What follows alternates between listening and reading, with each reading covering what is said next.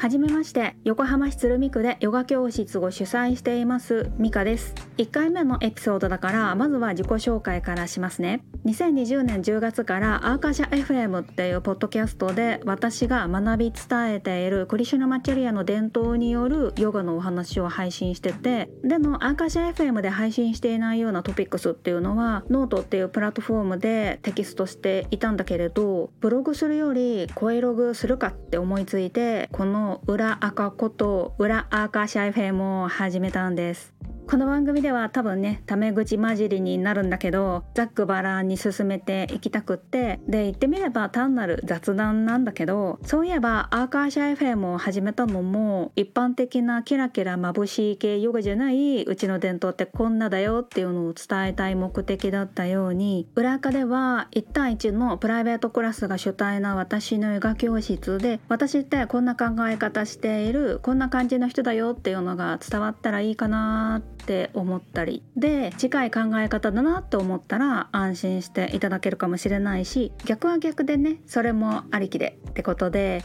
での今回は個人商店としての私のヨガ教室の今を話そうかなと思ってます。それまでの歩み的なことはノートに1000字ぐらいでまとめたから概要欄にリンクしておきます。とはいえノウハウ的なことは一切なくってトライアンドエラーのエラーまくりな14年の軌跡で体よくやろうとし続けてるよねって我ながら思ったりしますがまあだからこそのライフワークであってそれがライスワークにもそろそろなりたい今日この頃なんだけれどこればっかりは私からね教わりたいと思ってくださる相手方がいてこそで無理にどうこうはできないんですよね。いわゆるねビジネスというか商業的に見たらコンシューマーっていうねサービスを消費する人が欲しがる内容に寄せておくっていうね基本があるけどそこは伝統にこだわってるからこそない話なんだよね。あとまあそういったヨガってむしろ大多数な昨今でしょっていう姿勢だからの今なんだけれど分かり合える人と分かち合いたいっていうそこが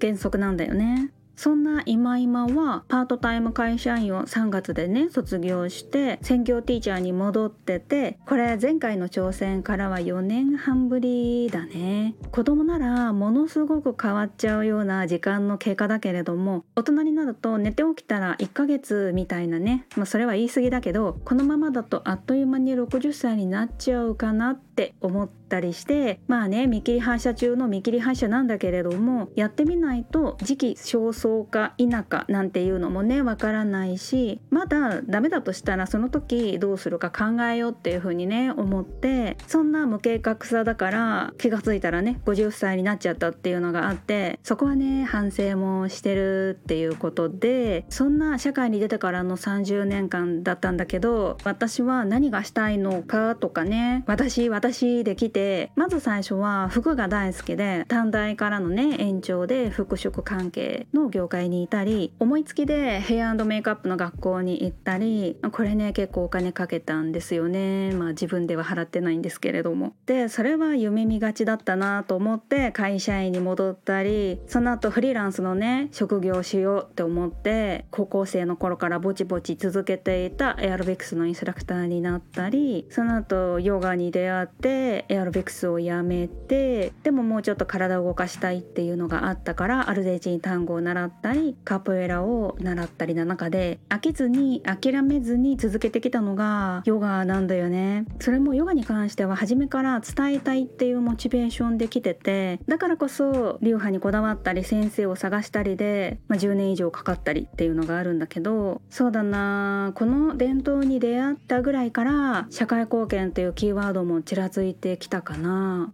で今思うことはここからの人生は私私の自己実現じゃなくってこれまでね家庭も持たずに好きなように生きてきた今までの分も社会貢献だよねって思ってていてその前には個人商店の確立からだからその進捗とかねあとは社会との関わり方が変わる分岐点にいるのがね50代だと思うからそのリアルトークをしたいと思ってます。私の同世代なのはねキムタクとか中江くん。あとポッドキャスト番組のオーバーザさんのお二人。あとは深津絵里さんとかね常盤貴子さんの年の重ね方とか横目でチラチラ見てますね。もはや若ぶるつもりはなくって心身ともにヘルシーに年齢層でありたいんだよね。でのヘルシーであるための Tips はアーカーシャ FM で話すと思うからこっちではもっと日常で思ったこととかかなっていうことでまた次の配信で会いましょう。